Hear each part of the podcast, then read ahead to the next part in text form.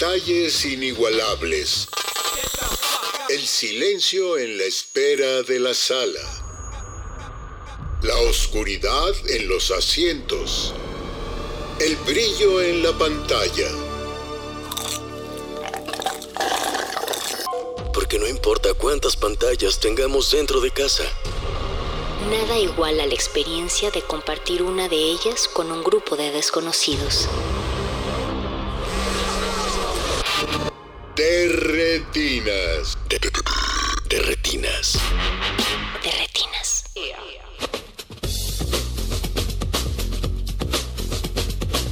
Bienvenidos a De Retinas, esto es su cabina cinematográfica, me da mucho gusto acompañarlos esta semana, mi nombre es Rafael Paz y vamos a estar hablando de cine hasta las 10 de la noche, del otro lado del cristal está Mauricio Orduña en producción, Arturo González en los controles, Alba Martínez en continuidad y todo el equipo de Radio Nam que hace posible la transmisión de este espacio. Les recuerdo que estamos en el 96.1 de FM y como les decía, hoy vamos a estar hablando de cine aquí en Resistencia Modulada. Recuerden que nos pueden contactar en el en X, antes conocido como Twitter, en arroba Rmodulada y en Facebook como Resistencia Modulada. Estamos leyendo sus mensajes. Esta noche vamos a iniciar con un tema más cercano, eh, un festival mexicano, y después ya ingresará Jorge Negrete aquí a la cabina y nuestra invitada para platicar de una película coreana que regresa a salas este fin de semana. Pero, como les decía, vamos a iniciar con un festival muy mexicano y que este año cumple precisamente 18 ediciones y para hablar de la nueva edición del Festival Interna Internacional de Cine Documental de la Ciudad de México, TOX MX, está su director en la línea, Inti Cordera. Inti, buenas noches. Hola Rafa, qué gusto estar aquí contigo, no en la cabina como lo hemos hecho durante muchos años, pero bueno, aquí a través de esta señal telefónica y en esta señal radiofónica de Retinas en Radio UNAM. ¿Cómo estás, Rafa? Muy bien, Inti, pues emocionado de que ustedes inician este jueves 12 actividades y tendrán funciones hasta el domingo 22, 10 días de documental aquí en la Ciudad de México. 10 días de documental, como desde hace 18 años lo hace primero 2DF, ahora 2MX, pero sí con el gusto de poder seguir compartiendo con, con el con el público que, ya es fiel, eh, pues comparte nuestra pasión por, por el gusto de disfrutar el cine de la realidad, la no ficción, y que, y que este año nos trae pues una nueva programación, nuevas historias, nuevos horizontes que a través de la pantalla y de nuestras retinas pues nos permite conocer más y mejor esta realidad tan compleja que nos que nos rodea, ¿no, Rafa? Eso sí, y Inti van a empezar con una película de una cineasta que ya estuvo en Docs MX y que incluso ganó un Oscar en ese tiempo en que tardó en regresar al festival. Cuéntanos un poco de, la película de, inauguración, que es de Maite Alberti, una cineasta chilena. Sí, pues bueno, nos da mucho gusto volver a tener como parte de nuestra programación y más como función inaugural una película de una cineasta que reconocemos con un gran talento, ¿no? Maite, permíteme no corregirte, pero no ganó el Oscar, pero fue nominada ah, el año pasado por El Agente Topo. Ahora va con esta nueva película, con La Memoria Infinita, otra vez en su carrera, y esperemos, porque además Maite es una de las grandes cineastas latinoamericanas una mujer que ha demostrado no solamente su capacidad creativa, ¿no? Desde la once, los niños, eh, la gente topo, el salvavidas, demostrar una, una forma muy original y muy personal de hacer cine documental.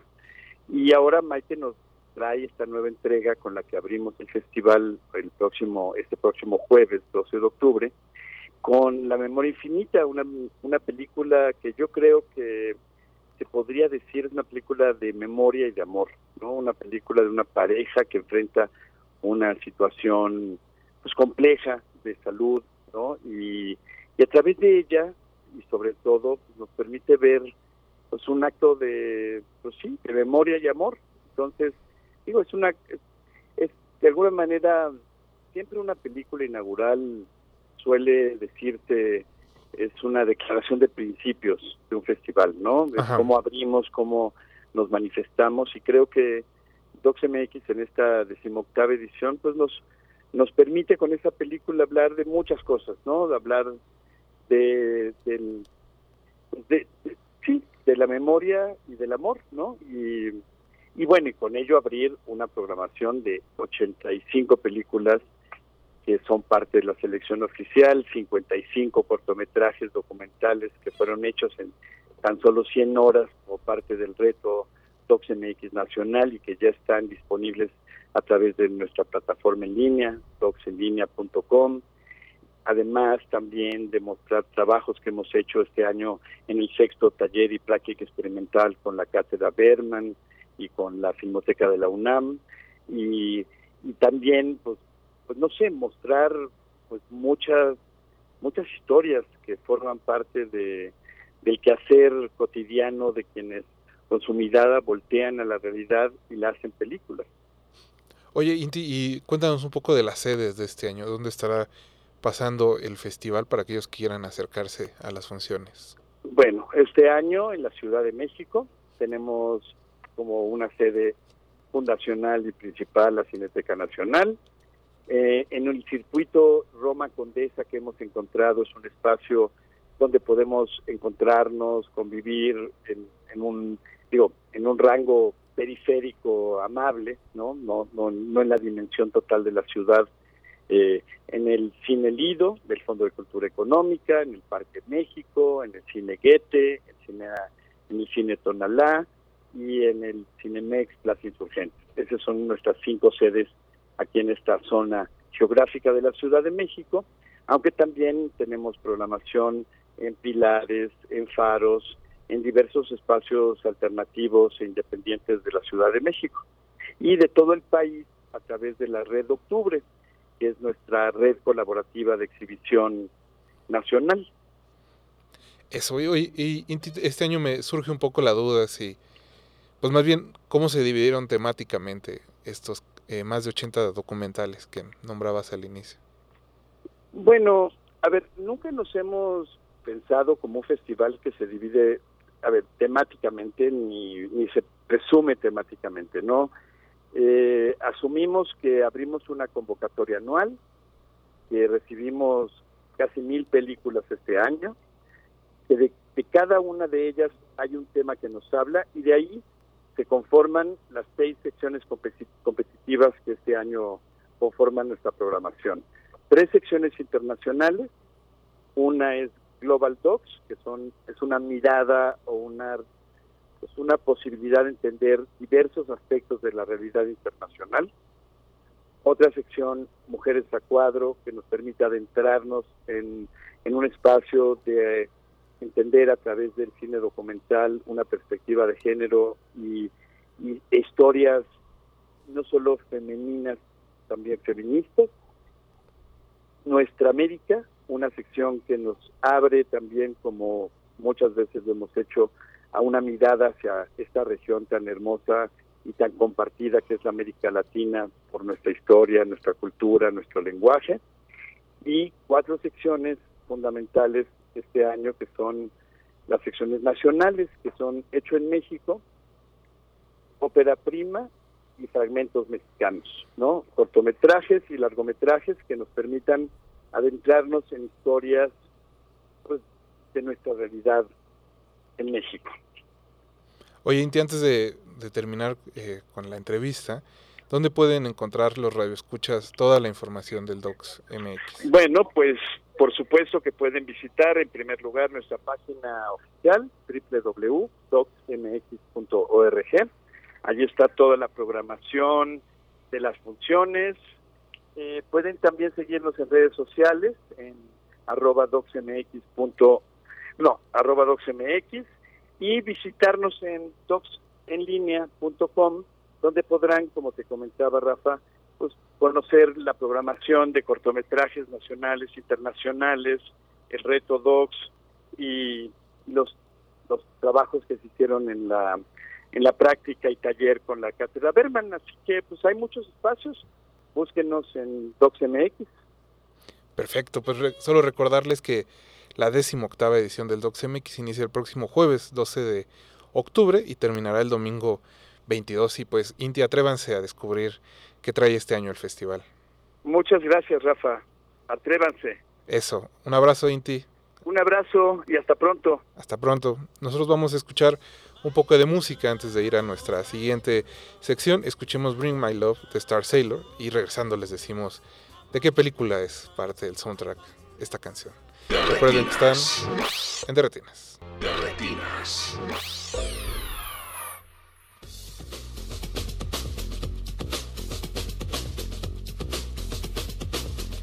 Muchas gracias que nos siguen acompañando en este de Retinas. Le mandamos un saludo a Gina Cobos, a Amanda Salinas, a Leslie Solís, a Geraldine Ochoa, a toda la generación de la maestría de guionismo de centro, cine, eh, cine de entretenimiento y televisión, ¿no? ¿Cómo es? Sí, así es. Algo así es. Disculpe si lo dije mal. y obviamente también un saludo a todos los alumnos de la ENAC, porque ya Mauricio Ordóñez estaba enojando. Eh, vamos a, como les decía, más bien, tenemos dos temas este programa. El primero fue la próxima edición del Docs MX, que les recuerdo inicia el próximo jueves en la noche, que tendrá durante 10 días funciones llenas de realidad y documentales. Pero antes de eso, darle la bienvenida a Jorge Negrete, que está en esta cabina. ¿Qué tal, Rafa? Muy buenas noches. Ya listo. ¿Estás emocionado? Muy emocionado porque vamos a hablar de una película nueva para mí. E- Eso ahorita lo platicamos. es un poco curioso. Pero justo eh, vamos a estar hablando, les decía, de una película coreana que regresa a los cines este jueves. Se trata de Old Boy, la tercera o cuarta película de Park Chan-wook. O la segunda, no me acuerdo. Bueno, ahorita no lo vamos a, a, a discutir. Pero sí, quizá la película más famosa de Park Chan-wook, que este año cumple eh, tre- 20 años de haberse estrenado en Corea, porque hay que decir que hasta el 2004 llegó al Festival de Cine de Cannes, donde ganó el premio, el Grand Prix, que es como el gran premio del jurado, y un año después vino a dar aquí a la edición 2005 del FICO. ¿Te acuerdas del FICO, Jorge? Sí, cómo olvidarlo. Ahora se llama Canvas. Yo, yo no, este, yo no me atrevería a poner etiqueta. bueno, bueno, pero muchos de los del equipo de programación de ese este festival, eh, pues todavía ahí andan. Sí, eso curiosamente fue un festival que nos dejó muchas cosas, incluyendo equipos de programación, que siguen todavía metiendo su cuchara en más de un festival. En toda la escena nacional. Y eso, eso va a ser nuestro tema de esta noche. Eh, es la quinta película de Park Chan-wook, disculpen. Y para platicar de este hito del cine coreano está aquí Karen Espinal Vázquez. Karen, ¿cómo estás? Muy bien, hola Rafa, Jorge, gracias por invitarme. Nos da mucho gusto tenerte de vuelta aquí en el, fe- en el programa. Ah, La última vez que viniste hablamos de, de Banshees of Inisherin. Y bueno, han pasado muchas cosas desde entonces, Karen. Muchas. especialmente películas. Pero bueno, decíamos que el, el jueves regresa esta película que mucha gente vio, eh, a excepción de Jorge, que generalmente empezamos los programas preguntándole al invitado dónde es que vio por primera vez la película de la noche, pero resulta que Jorge nunca la había visto. Vive, vive una mentira, Jorge. No sé por qué, yo nunca, a mí nunca me preguntaron. Yo, yo asumí que la había Ahora sí, literal como el personaje de los Simpson que no hablaba hasta que le hablaron. Sí, Oye, pues, ¿por qué nunca habías visto este Nadie me había nadie me había preguntado. Sí, fue una sorpresa. un poco. Sobre todo porque creo que hemos discutido las otras películas de Park Chan-wook. Pues no, ¿eh? No que yo recuerde, no en este espacio. Stalker. No, no, no es en este espacio, me refiero. Ah, bueno, es lo que les De decía manera también privada. este ahorita antes del corte, ¿no? Que antes vi dos veces Stoker que este Old Boy, imagínate. Imagínate. El asunto. Se va, Sí. a- más de uno se va a escandalizar. Sí, aunque también he de decir que no nunca he sido como el, el fan más grande del, del cineasta Park Chan-wook. Obviamente respeto muchísimo su, su oficio, este, su, trabajo. Nunca he sido como muy fan, muy, muy devoto. Y este creo que de alguna u otra forma viendo Old Boy entiendo mejor como muchas cosas y también me hace apreciar eh, muchas otras de las películas subsecuentes que, este, que vinieron. De alguna u otra forma es como este primer momento tan fuerte y que a la distancia sigue siendo tan fuerte, tan influyente, que a veces incluso a los cineastas mismos les cuesta trabajo sacudirse de esa, Bueno, él- de esa misma influencia. Él no sé si se ha recuperado. Yo creo que no. Mm, Porque creo que a cada película todavía hay gente que escucho, es como, estuvo bien, pero no es Old Boy. y nunca será Old Boy. Que qué bueno, ¿no? Exacto. Creo que qué exacto, exacto. Bueno, hay, hay que decir también que Oldboy es la segunda de película de una trilogía, ¿no? conocida coloquialmente como la trilogía de la venganza. La primera parte es Simpatía por el señor Venganza, que le decía a Karen que yo recuerdo haberla visto y se me borró el cassette, así no recuerdo qué se trata de esa película. Así nada, nada, nada, nada, nada, nada. Después Old Boy, que fue quizá la más famosa y que justo como ya mencionabas, era, fue esta puerta de entrada a la nueva, ¿cómo le decían? A la nueva ola de cine coreano, Pues ya ves al que nuevo cine coreano. cada vez que de repente hay dos, tres cineastas que hacen una película dicen, ya Ya hay es una la nueva, nueva ola. Sí, bueno, aquí ya vamos en el cuarto o quinto nuevo nuevo cine mexicano.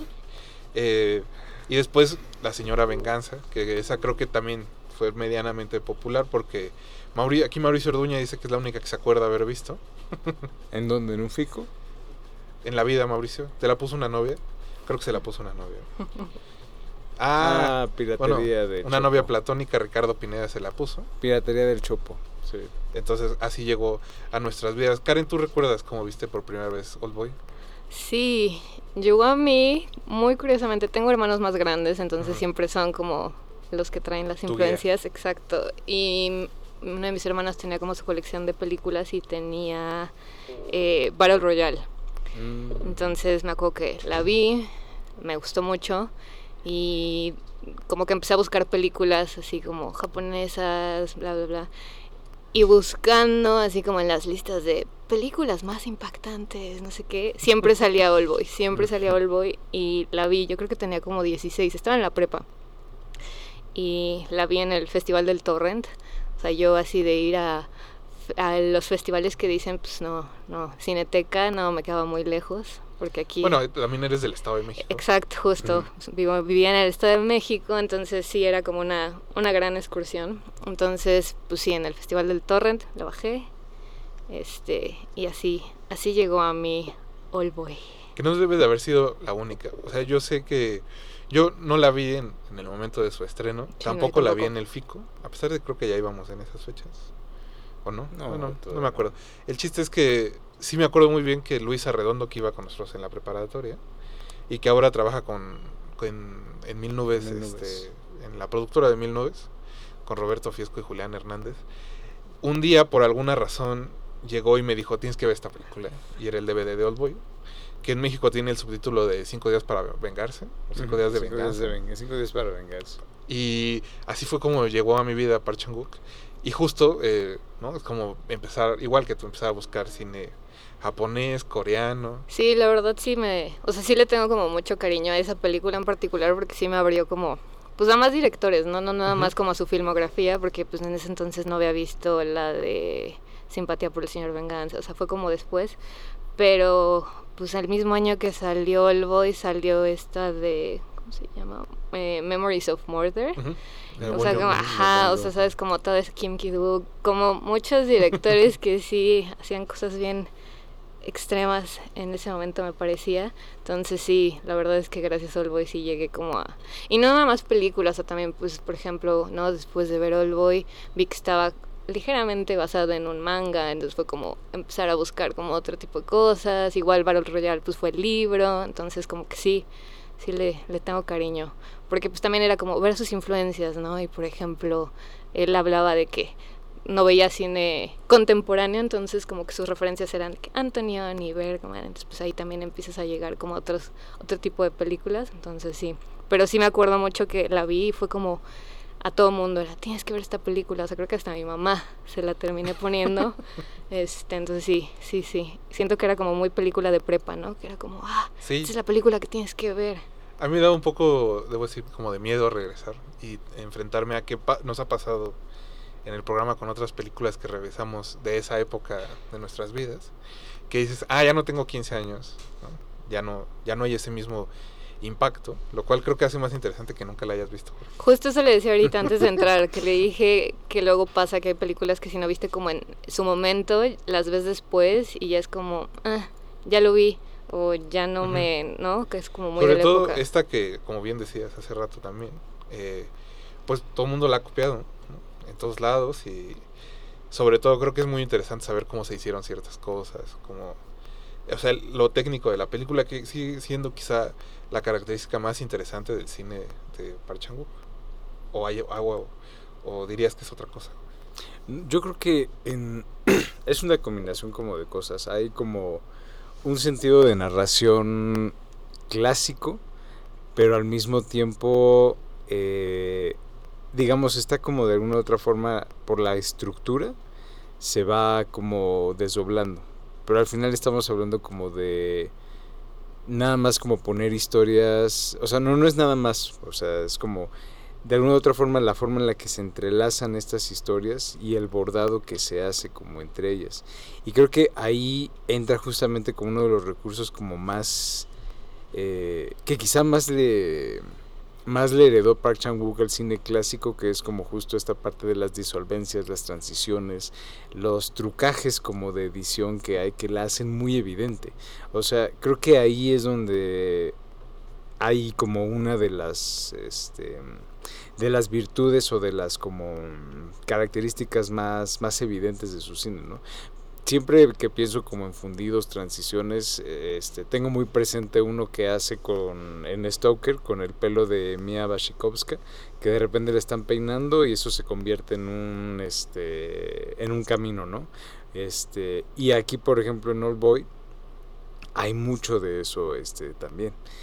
Entonces, creo que en, en, esa, nada más es como radical o disruptivo en apariencia, pero justo como decía Karen hace rato que el mismo Park Chan Wook reconoce la influencia de lo clásico y lo respeta a tal punto que eso como que siento que pasa eh, de forma más o menos como este muy pura a, su cine.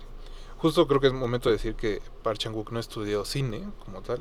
¿Qué estudió? Estudió estética que es Ah, como claro. estudios de arte, de estética del arte, básicamente. Y desde ese lado llega al cine, ¿no? Si lo escuchan hablar, que además es un hombre un poco parco, no, le gusta en realidad eh, como dar muchas entrevistas. No sé si es una característica suya o en general de los cineastas coreanos, porque creo que fuera de Bong Joon-ho eh, todos son un poco reservados. Eh, que me corrija alguien. Si, si tiene otra idea. Pero bueno, él habla, por ejemplo, de esta famosa escena del pasillo, donde todos se golpean, que él, pensaba en una pintura renacentista, de caballe, una pelea de caballeros, donde hay ¿no? como cierta violencia, pero que no es tampoco tan clara, porque creo que el, el recuerdo de la película es mucho más violento a veces de lo que sucede a cuadro. No porque no suceda- sucedan cosas cruentas, pero como que el impacto visual es mucho más grande de lo que realmente está pasando, ¿no? Y pues aquí hay muchas influencias, ahorita lo vamos a hablar, creo que antes de eso hay que decir que la trama de la película. sí, porque ya vamos a acabar el programa y no les hemos contado. Eh, se trata de un hombre, Odaesu, o Daesu O. Eh, creo que se pronuncian el O al final, creo. Pero bueno, Odaesu eh, es, un, es un borrachito, un borrachales, como lo conocemos en la primera escena, que el día del cumpleaños de su hija es secuestrado y metido en un cuarto durante 15 años. Un cuarto en el que no tiene mucho control de su vida, no tiene una televisión, a un lugar donde ir al baño y bañarse, y le dan de comer tres veces al día. Pasa ahí 15 años y un día lo liberan con muy poca información respecto a quién se lo hizo y por qué se lo hizo. ¿no? Y el resto de la película se va a tratar de que junto con Odaesu descubramos qué le pasó. O por qué más bien, por qué le hicieron Lo que lo que, Lo que le hicieron, hicieron. ¿no? Eh, creo que esa primera escena es muy interesante porque no solo da inserta dentro de la película y de una película en la que pasan cosas fuertes cierto humor extraño un poco ahí eh, no sé, no sé cómo describir el humor pero que va a haber elementos de humor a lo largo de toda la película incluso a mitad de las escenas de pelea o de las escenas más violentas y además muestra que bueno es un hombre un poco eh, sonso por decirlo de alguna manera, ¿no? No, no brilla por su por su inteligencia y que además es un poco deslenguado, digamos. no, pero que además actúa sin pensarlo mucho, que va a ser quizá la característica más más este que se va radicalizando del personaje, ¿no? Nunca va a brillar por lo que piensa, sino por su actuar un poco animal que también se va a ir acentuando conforme lo que pasa. ¿Hay este hay algún dato que quieras añadir, Jorge, a esta breve trama. Hay que decir que va- eventualmente vamos a soltar algún spoiler. Uno porque tiene 20 años la película. Y Sí, su ya. remake tiene 10 años, entonces... Bueno, el remake tampoco lo habías visto, ¿no? El remake no lo he visto. Y te decidiste detenerte ahí. No, yo creo que, o sea, ya ahorita igual platicando con Karen fuera del aire, ya como que me, me picó un poco más la curiosidad. Entonces, sí. Pero, o sea, creo que en todo caso, ese es como, digamos, lo primero. Y, es, y era justo lo que yo sabía. O sea, le digo a Karen que lo único que yo sabía era, o lo, lo único que yo tenía conocimiento de Oldboy era que le gustaba mucho Tarantino. Que Bueno, el- este, ese año que ganan Cannes, Él fue el era presidente, del era jurado. presidente del jurado. Ay, Me extraña mucho que no le haya dado la, la palma. Creo que ese año fue este Fahrenheit 911 de Michael Moore. Mm. ¿Qué se entiende? Ganó la política. Y este la foto, bueno, lo del martillo y la foto de Odaesu sonriendo así con la sonrisa este muy muy exagerada. Eso era lo único que sabía de Oldboy. Ah, y lo del pulpo. Y ya. Pero fuera de eso, no no tenía idea de lo que me esperaba. Ese sushi sí está muy fresco. Muy. Y pues, eso, eh, Karen, hay, hay algo, digo, ya la habías visto, ¿no? Dijimos hace 20 años por influencia de tus hermanos. Y ahora que regresaste, ¿hubo algo que, que se haya perdido? ¿Sientes que, que la película sigue estando ahí al nivel? También tenía miedo que me pasara eso de que no recordarla como cuando la vi, porque sí tenía mucho tiempo de no verla, pero más bien me fijé en cosas que en su momento no noté, o sea, por ejemplo, pues digo, soy editora, entonces ahora ya me fijo más en ese tipo de cosas y todo lo que hablabas, ¿no? De como las disolvencias y, o sea, porque pues hay formas de hacerlo y creo que lo sabe hacer muy bien, este, como muy finas, este, entonces me fijé más como en cosas técnicas y lo que te comentaba antes de entrar, que el humor. O sea, no me acordaba que era, pues sí, tiene momentos muy divertidos. O sea, digo, de nuevo, no sabría tampoco decir qué tipo de humor es. Igual hay cosas que siento que a lo mejor y no deberían de dar risa, pero a mí me daban risa. Pero eso ya habla más de, de mí que, que de otra No, no, cosa. yo creo que sí, la intención es que den risa. Lo del martillo. No deberías de sentirte dientes, Así caen riéndose. No, o sea, por ejemplo, ya entrando, ya puedo entrar a los spoilers. Por Ah, supuesto. claro. O sea, la escena inicial, ¿no? Que está agarrando al hombre este que se quiere suicidar y le cuenta su historia, ¿no? Y después es como, bueno, ahora yo te voy a contar por qué quiero acabar con mi vida. Y se para y se va, ¿no? Y la siguiente escena se avienta, ¿no? O sea, como ese tipo de cosas que sí, ¿no? No son como... pues, no sé si buscaba eso. Viendo ya entrevistas con él, creo que sí tiene esta cosa de su de ese humor. O sea siento que sí es muy muy ácido. Entonces bueno eso lo del humor que sí no la recordaba tan tan divertida. Y y nada fue bueno no decepcionarme. O sea como decir sí sí me sigue gustando. Y nada como también algo que hablaba con Jorge era de claro, ahora puedes ver cómo se ha estado repitiendo y repitiendo, ¿no? O sea, por ejemplo, la escena del martillo y la pelea, o sea, no sé, John Wick, ¿no? O cualquier película de acción gringa, o sea, que ahorita, a pesar de que ya pasaron 20 años, siguen tomando cositas de ahí. Entonces, pues sí. No, bueno, John Wick también es una película de venganza. A mí, a mí lo que me, lo que, en lo que pensaba mucho ahora que la estaba viendo, y también le mando un saludo a Axel Muñoz Barba, con el que estuve platicando esta semana de la película, es que hay una moral muy poco definida en los personajes, ¿no? No hay, o sea, el protagonista, este Oda Esu, es, es una persona horrible, ¿no? Al grado de que lo primero que hace cuando lo liberan es tratar de violar a la mujer que lo salva. Brillante. O sea, sí, no esa escena con él ahí, o sea, no, y también cuando sale, o sea, recién sale que va en el elevador y ve a una mujer por Ah, primera claro, que la vez. que le roba los lentes. Sí, sí, o sea, se me hace, pues claro, lleva 15 años sin ver a otro ser humano y luego una mujer, pues claro, o sea, pues sí, se deja llevar por sus impulsos, sus Es, instintos. es- es un hombre muy impulsivo. Y pensaba en cómo. o sea, esta película es del 2003. Y hoy, por ejemplo, también había muchos tweets de, de Kill Bill se estrenó hoy, ¿no? Hace 20 años. Y pensaba en, en, por ejemplo, en lo poco compleja que es la moral de Tarantino. No porque esa película no me guste, me gusta mucho Kill Bill. Y creo que a la mayoría de la gente le gusta mucho Kill Bill. Pero ahí nunca hay duda de que el personaje principal, la novia, ¿no? Uma Truman, merece ser vengada. Y que lo que está tratando de hacer es, si no es correcto, digamos, como en, en lo ético, moralmente es, es, es bueno, ¿no? Porque estas cinco personas, más Bill, la maltrataron, ¿no? Mataron a la hija y bla, bla, bla. Entonces, es, es obvio que estamos siempre con ella, en como, sí, claro, mátalos a todos. y aquí eh, eso va cambiando. En realidad, a lo largo de la película, nadie es este. Nadie es, es una buena persona. ¿De qué otra forma lo definirías? No, creo que es justo como de repente empieza, sí, sí, que los mate, eh, ay, no, que te maten a ti, carnal, mejor. Y luego es otra vez, no, que lo maten a él, no, mejor que te maten a ti. Y justo como ese... Que es algo muy coreano, ¿no? El Claro, cine coreano de esa es que por eso me gusta, como esa característica. que no tiene como, o sea, como moralmente quizás está mal, pero me gusta, o sea, porque siento que, no hablando ya del, del remake, que es como muy hipócrita, ¿no? O sea, como muy moralino y Muy no, gringo. muy gringo y por eso me gusta el cine coreano, o sea, claro, al final veía una entrevista que le hacían a, a Park Chan-wook, fue como una universidad en Corea y eran chavitos este, haciéndole preguntas, ¿no?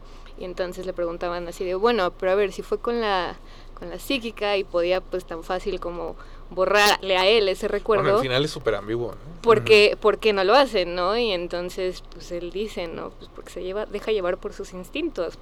Y entonces se enfocan a una chica que le está viendo con cara de eso está fatal y él contesta, bueno, o sea, pues ese es el personaje, ¿no? O sea, no, no refleja como lo que yo como director haría, sino ese es el personaje. Y me gusta, me gusta que sí sea como, pues no, no es correcto, ¿sabes? O sea, pues digo, estás hablando aquí del incesto y todo esto, entonces sí, me gusta que, que no tengan miedo como a cruzar esos límites y creo que está bien. O sea. No, y eso, creo que el- hay películas, casi todas las películas coreanas de esa época tienen esa característica, ¿no? Eh, el cine Kim Ki-duk, por ejemplo, que es Mm. contemporáneo de Park Chan-wook, y que siempre trata de poner al público en, en dilemas morales muy pesados, ¿no? Eh, siempre tienen que ver con violaciones, incesto, cercenar miembros, este, todo lo que se les ocurra. Y, y también pensaba en que, o sea, del otro lado del, del estrecho, ¿no? en Asia, en, en Japón también eh, estaba, por ejemplo, Takashi Miike. Sí. Eh, por esas fechas, ahí sí, esa sí la vimos en el FICO, eh, Ichi the Killer, que es también una película complicada en sus este en su moralidad. Y, y que eso es lo que lo hace muy interesante, porque el, sí, a mí lo que me sorprende es que el, el remake sea de Spike Lee y que el- haya tan poco filo en esa película Sí, no. que sea no sé si es una o sea, obviamente es un trabajo por encargo pero alguien en algún momento dijo como que hagámoslo más sórdido pero al mismo tiempo mucho más simple Sí. ¿no? Eh, el personaje de George Blonin termina ahí como autoflagelándose y, y creo que el- lo, lo- lo interesante de la película es que no o sea la- de la original no sé si hay un discurso temático que englobe todas las acciones pero sí, obviamente te deja. Creo que no sacudido, porque también ya la distancia, ya con la edad se te quitan esas cosas. Pero sí, este. Pues preguntándote qué pasó. ¿Qué pasó al final? ¿Qué pasó al final? Como dice en la película, si te ríes, el mundo se ríe contigo. Y si lloras, lloras solo, carnal. Entonces tú decides si ríes o si lloras. Híjole. No, mira, creo que justo esa, esa ambigüedad es algo que le cuesta mucho trabajo a, mucha gente, porque sobre todo la mayoría de los espectadores buscan eh, ser justamente dirigidos hacia una hacia una emoción o hacia una, este, ¿cómo podríamos llamarle? Hacia un bando moral como específico. Porque eso da una sensación de seguridad. Y de una u otra forma el hecho de que muchos cineastas te quiten esa sensación también abona mucho a ese sentido como de, de perturbación. Más allá de lo que pasa en sí en la película, porque justo a lo mejor es muy buen ejemplo que ponías, ¿no? De Kill Bill porque a pesar de que también es una película, creo que incluso diría que Kill Bill es una película, sus dos volúmenes, en muchos sentidos tan violenta o escatológica como Old Boy, evidentemente no pega de la misma forma. Si O- hay una más bien es, simpleza. es más que complicada, es entretenida. Es que Old Boy también es entretenida. Ajá, o sea, pero- también es muy, muy De entretenida. una manera más transparente, pues. Digamos que es que hay una cosa como más. Te diría que incluso lineal, pero es que Old Boy también es este, hasta cierto punto lineal, aunque hay como estos flashbacks que también hay en Kill Bill. O sea, al final la narrativa sigue una línea, que es la línea de la venganza. Y lo que Tarantino plantea, o ha tratado de plantear como en, la, en ese en ese ron como de películas de Kill Bill hasta, bueno, hasta incluso eras una vez en Hollywood, es que la venganza está vindicada, la venganza Ujú. está justificada. Muy gringo, ¿no? Exacto, muy gringo. Bueno, ya, ya ves Claro, ahorita- ya ves ahorita lo que está pasando. este camino, ¿no? Como que es muy claro que estás con la novia y que sí. No, y generalmente, eh, digo, la mayoría de las películas de venganza, al menos las nor- norteamericanas, siempre es estar con el, con el Claro, protagonista, sí, ¿no? sí. Y saber que el protagonista eventualmente va a cumplir con su fin, no importa si se muere al final o si queda vivo para hacer otra película, como es el caso de John Wick o Dead Wish. Otras cinco. No, es que, o sea, por ejemplo, en Dead Wish, que matan a toda Ah. la familia y él decide, ¿no? Eh, salir y matar a todos los, los truanes que se que le cometieron eso. Pues todavía hay otras dos, tres películas que ya no tienen mucho sentido respecto a la trama principal, pero que dices, ah, qué chido ver a Charles Bronson este, dispararle un lanzacuetes, ¿no? A un punk. que así termina la 3, ¿no? Sí, sí, sí. Pero justo eh, lo que hace Park es no, no darte esa, esa satisfacción. Como dices, a cada, a cada momento va cambiando un poco el pues lo que piensas de, de los personajes, ¿no? Eh, hay por ahí una... Él, él menciona el conde de Montecristo. Ujú. Y, y obviamente es algo que por la educación clásica de Park debe de haber estado ahí, ¿no? Como flotando. Pero pues la perturbación también tiene que ver con que en esa o sea, en la historia de Edmundo Dantes él sale y consigue vengarse, ¿no? Hace todo un plan para recuperar lo perdido, el dinero, la esposa, eh, posesiones, todo lo demás. Y aquí Edmundo Dantes nunca tiene idea uno de qué le pasó y sale y es como si el, el que le hizo todo eso lo siguiera, ¿no? Como picando. Hasta, bueno, no matarlo, pero hasta dejarlo mal. Por ahí dice él también el personaje principal, Odesu, que es como una bestia, que ha dejado de pensar completamente y solo está actuando y que creo que a lo largo de la película eso, eso hace, ¿no? El volverla a ver es como ver los pequeños guiños de lo que está sucediendo, porque creo que la primera vez es muy desorientador Sí. Algunas decisiones que toman los personajes que dices, "Oh, ¿por qué está haciendo, por qué está haciendo eso? Si Y después se explica. si me preguntas, yo creo que él lo iba a hacer eh, independientemente de que pasara eso, ¿no? Él ya era un monstruo desde el principio, siempre lo fue. Sí, Sí. pero creo que la diferencia es que era un monstruo como muy ingenuo, porque todo pasa porque es una un- Sí, es un hombre un poco sonso, sí, ¿no? Que no sabe no. qué está pasando, no está haciendo, no Es hace las cosas con dolo. Ajá. ajá. Y aún cuando lo que hace es como algo que haría cualquier persona sin querer, ¿no? Esos chismes de oficina se cuentan 20 al día. Logras comprender qué está pasando con Yu Woo Jin Lee, que es el antagonista de la película, y de cierta forma es también el protagonista, ¿no? Son como estas, do- estas dos personas que de alguna forma este, este acto las destruyó. Sí, les definió su vida, pues, o sea, a los dos. Y eso, ¿qué, qué piensas del villano, Karen? Ay, me gusta mucho. O sea, como que sí me cuesta mucho trabajo, o sea, porque me cae bien. Sí. ¿sabes? O sea, me, me cae bien. A pesar de que es un millonario pedante. Claro, o sea, pues es que sí, qué fácil, ¿no? O sea, es súper millonario y puede darse el lujo de tener esta persona 15 años atrapada y estar bogueado todo su, que el carro, que su departamento, ¿sabes? Pero bueno, Mucha dejando, dejando en lado eso, o sea, digo, por ejemplo, mi, mi superhéroe favorito es Batman, entonces, Ah, claro. sí, no millonario, pero dejando en lado eso me cae muy bien. O sea, creo que como que llega un punto, o sea, ya hacia el final, cuando ya eh, Odesu sabe todo, este que sí me cuesta trabajo, o sea, porque digo, vaya, los dos tienen motivos como para querer venganza del otro, ¿no? Pero sí, pues es esto, estarte cuestionando como de, híjole, ¿de qué lado estoy? Digo, al final, pues los dos están mal, o sea, digo, es un berrinche muy, Sí, muy grande, o sea, es como, como ese meme, ¿no? De por qué no vas a terapia, o sea, es más barato. es más barato y pero bueno si no no habría película pero no sí me, me gusta mucho o sea creo que lo hace muy bien y y eso no como que desdibuja el límite de pues sí del lado de quién estás o sea creo que no es tan blanco y negro. Claro. y por eso me gusta no o sea como que los dos tienen sus motivos. Mm, pero sí Oye, Jorge, ¿hay algún algún director que creas que influye personalmente en Park Chan-wook? Pues yo creo que en este sentido, digamos, como de narrativa, es muy evidente que es este un cineasta como Hitchcockiano.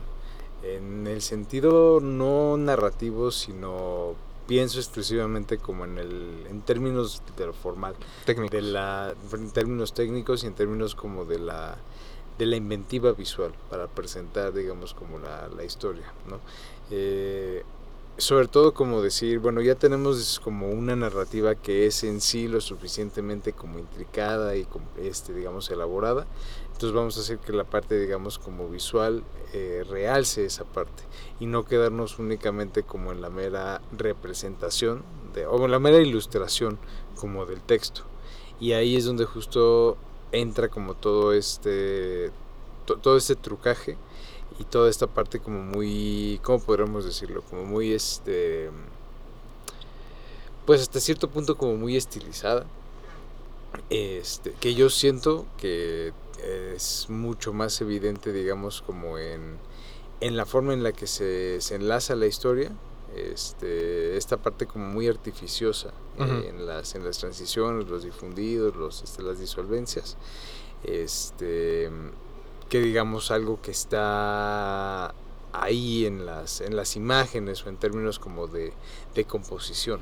No, pero sí, o sea, ahora que veía otra vez la película, pensaba mucho en North by Northwest, por ejemplo, que es intriga internacional, que es también la historia de un hombre que por pues, sin saberlo termina como metido en una trama de espías y que él no sabe, y que toda la película es desorientador en el sentido de que tampoco, o sea, él no tiene idea de en qué se metió. Bueno, pero no en incesto. Bueno, No, no, no. lo único que le faltó a North by Northwest Sí, fue el incesto, más ¿eh? incesto, por favor. No, pero también eh, algo como, ay, me- por estarme riendo se me olvidó, como vértigo, en el que también eh, Scotty, hay como esta figura atrás, ¿no? El, el que mete a Scotty en la trama de buscar a Madeline, eh, no aparece mucho a cuadro, y sin embargo todas sus acciones repercuten en qué, en qué le está pasando al personaje principal. Entonces creo que sí hay algo muy, muy Hitchcockiano. No, y bueno, la última ni se diga, ¿no? Y la Sí. buena, sí, Decision to Live. Ahora, la escena del pasillo o la escena del interrogatorio en Decision to Live. Híjole. El interrogatorio. Bueno, como editora te hacemos más caso a ti. No, pero me dio mucha risa porque justo vi como de la escena del pasillo y le preguntaban que si lo tenía como eh, así planeada, ¿no? O sea, y decía que no, que él sí storyboardea toda, toda la película y que es básicamente así como va Sí, obviamente no storyboardada, deja ir. La, la, la edita, ¿no? Pero que justo estaba viendo como el ensayo de esa, de esa escena y que le gustó como ver a los extras este cansados y al actor principal, entonces dijo, no, pues la vamos a hacer eh, así, o sea, porque sí dice que la tenía pensada como para pues, los inserts y sangre y no sé qué. Entonces, y siento que sí se nota, o sea, como que ya que la estaba viendo y ya fijándome en otras cosas, ya no tanto de la historia, como que sí se nota en algún punto a los extras, o sea, que están ya cansados de que llevan como 15 tomas y creo que eso me gusta, o sea, me, me, gustó que que decidiera como no hacer la típica escena de acción donde te enfocas en otras cosas sino solo dejarlo y correr. Pero no, sí, la escena del interrogatorio en Decision to Live me gusta, me gusta más. Eso sí. Y eh, bueno, solo, solo quería añadir que Park Chan-wook, como muchos cineastas de su generación, vivió la dictadura en Corea, una dictadura violenta en muchos sentidos, así que no creo que no sorprende el hecho de que las películas se filtren de esa manera, que tengan estos como exabruptos muy muy violentos y Y esta moral, amoralidad, Ujú. ¿no? Tan Sí. marcada. sobre todo porque incluso cineastas coreanos que pensarías que no son de esa estirpe, como Lee Chandong, por ejemplo, o Hong Sang-soo. Ujú. Oh. Hong Sang- la primera película de Hong Sang-soo termina en un asesinato, un asesinato muy muy cruento. Estoy tratando de acordarme del título, pero Mm, el día que el cerdo se cayó al foso. creo que sí es esa. Y hay, hay algo extraño porque digo, si escuchan como blogueros que visitan Corea o gente que se muda a Corea, es, es una sociedad muy segura. ¿no? Eh, hay este asunto donde el crimen es mínimo Entonces el que las películas coreanas hayan exportado a lo largo, a lo largo de las últimas dos décadas violencia, tanta violencia. sí uno pensaría que es Tultepec, ¿sabes? Eh, entonces e- eso creo que es un punto muy muy interesante y solo añadir que creo que es, es lógico pensando en que también el cine asiático eh, pues venía de las películas hongkonesas de categoría 3 de los 80s y aunque esas películas y su momento desaparece porque el, el gobierno chino ¿no? se apodera como de Hong Kong e impone reglas muy fuertes a la censura, pues en Japón de todos hay alguien como Shinya Tsukamoto, que también tiene esa como venita, o eh, Yasuhiro Masamura, y que eso, ¿no? Siguen, pues siguen dejando violencia. El mismo días. Fukusaku de Ujú. Battle Royale. o sea, También, Sí. sí, hay una, hay una, había algo en el ambiente. Y pues, eso, eh, agradecer a los DVDs que, curiosamente había mucho DVD de película coreana y japonesa de este lado. Pero es que justo fue por este parteaguas que representó Old Boy. Y es que de alguna u otra forma, por eso es lo que te decía al principio, o sea, nunca vi Old Boy, pero sí vi Old Boy. de Claro, porque estaba ahí en el Es como, es como seguramente alguien que no ha visto Parasite, pero que seguramente Bueno, y vio de hecho, lo de Old. Boy culmina en que Parasite se vuelve un hit mundial, ¿no? Oscar, Palma de Oro. Y no, no quiero que nadie se enoje, pero creo que preferiría volver a ver Old Boy. y ah, bueno, antes de que termine, porque si nos escucha y no lo hacemos, nos va a regañar. Un saludo a Jorge Grajales, que seguramente va a estar diciendo: Yo antes de que, de que pasaran Old Boy en el FICO, ya había hecho un maratón de Park Chan-wook, lo cual probablemente es cierto. Porque también hay que decir que Jorge trajo mucho de este cine gracias a los torrents antes de que pues se popularizara. ¿no? Eh, siempre ha sido un hombre avesado en la cultura asiática. Incansable. Le mandamos un saludo. Eh, Karen, antes de irnos, ¿hay alguna escena que quieras? eh, ya hablamos de la escena del pasillo, que es quizá la más famosa, pero ¿hay alguna otra que quieras destacar? Creo que mi favorita, sí, genuinamente es la del elevador cuando ve a la mujer por primera, o sea, después Ajá. de que sale y que él está como gato, o sea, sí, como que me pareció un detalle que siento que quizá en otro otro director o en otro lado no le hubieran dado como ese, pues sí, como es destacarlo, o sea, se me hace así como, claro, esos detalles que, que van creciendo algo, entonces me, me da mucha risa y se me hace muy, muy genuino, o sea, sí, claro, claro que pasaría. Jorge, ¿hay alguna escena que quieras destacar? Mm, A mí me gusta mucho cuando le saca los dientes con el martillo. eh, bueno, es que sí, justo es como un momento de esos que ya te lo te lo han contado tanto que luego dices, ah, claro, tiene sentido el por qué es como tan, tan icónico y tan, tan memorable. Pero no sé, la verdad es que ahorita como pensar en una sola escena es, eh, es como difícil, porque quizá más que otra cosa vienen como muchos... Un flujo de cosas. Es que justo como la película tiene una cadencia muy particular, creo que no hay un momento así, o sea, yo term- yo pienso en términos como de una composición, digamos como en específico, no de una una toma en específico, pero es que justo no no es un no es una película de tomas, es como toda una toda una cadencia. Por eso creo que en ese sentido la la secuencia del pasillo este, tiene como tanta tanta fuerza porque es alguien que simplemente sabe la dura o sea Park Chan Wook es un cineasta que sabe qué duración deben de tener este las cosas sin pensar en términos como de eh, términos tan técnicos. Como de unidades, exacto como de unidades. Es un cineasta como muy intuitivo pero al mismo tiempo muy muy preciso. Entonces tener esa combinación es es letal. Oye, Karen, ahora sí, antes de irnos, eh, decíamos que eres editora, a eso te dedicas todos los días. Así es. Y hay una película en cartelera que editaste, que es la, la décima parte de Saw, Es que es al mismo tiempo una secuela de la primera película, como se acostumbra ahora en Hollywood.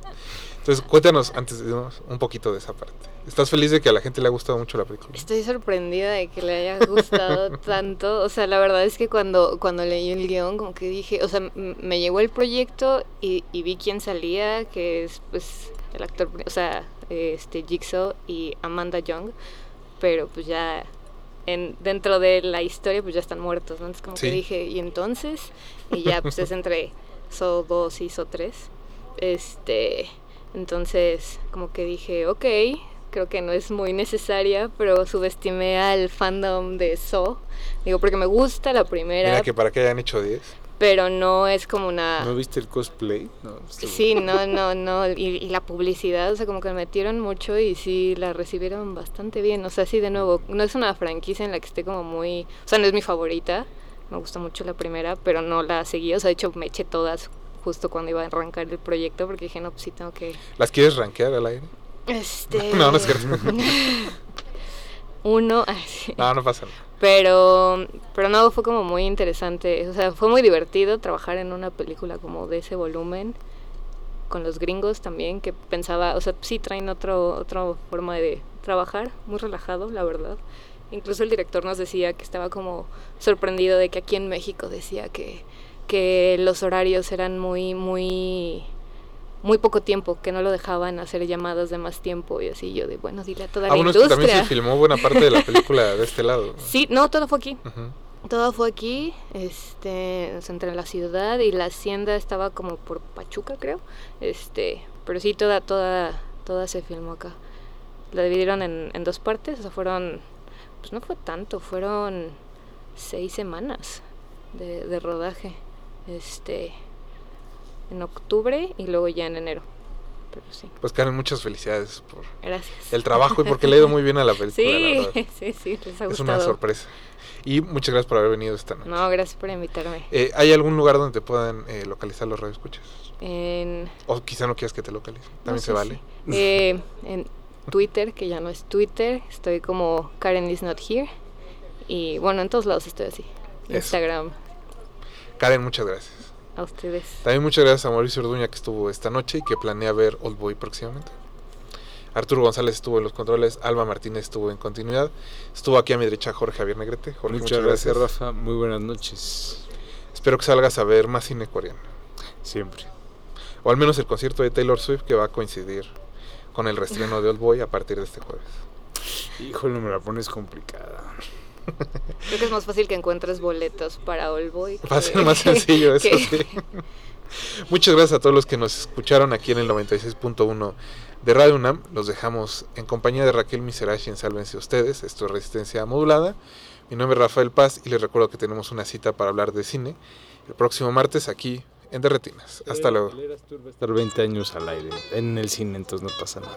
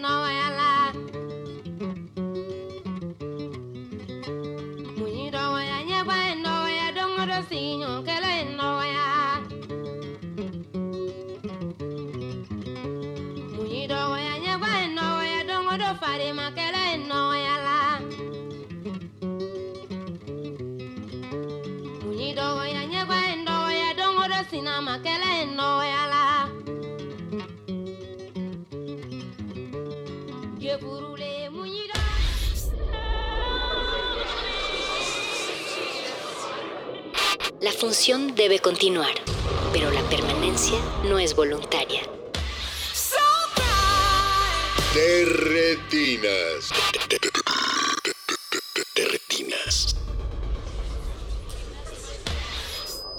Horror and more terror.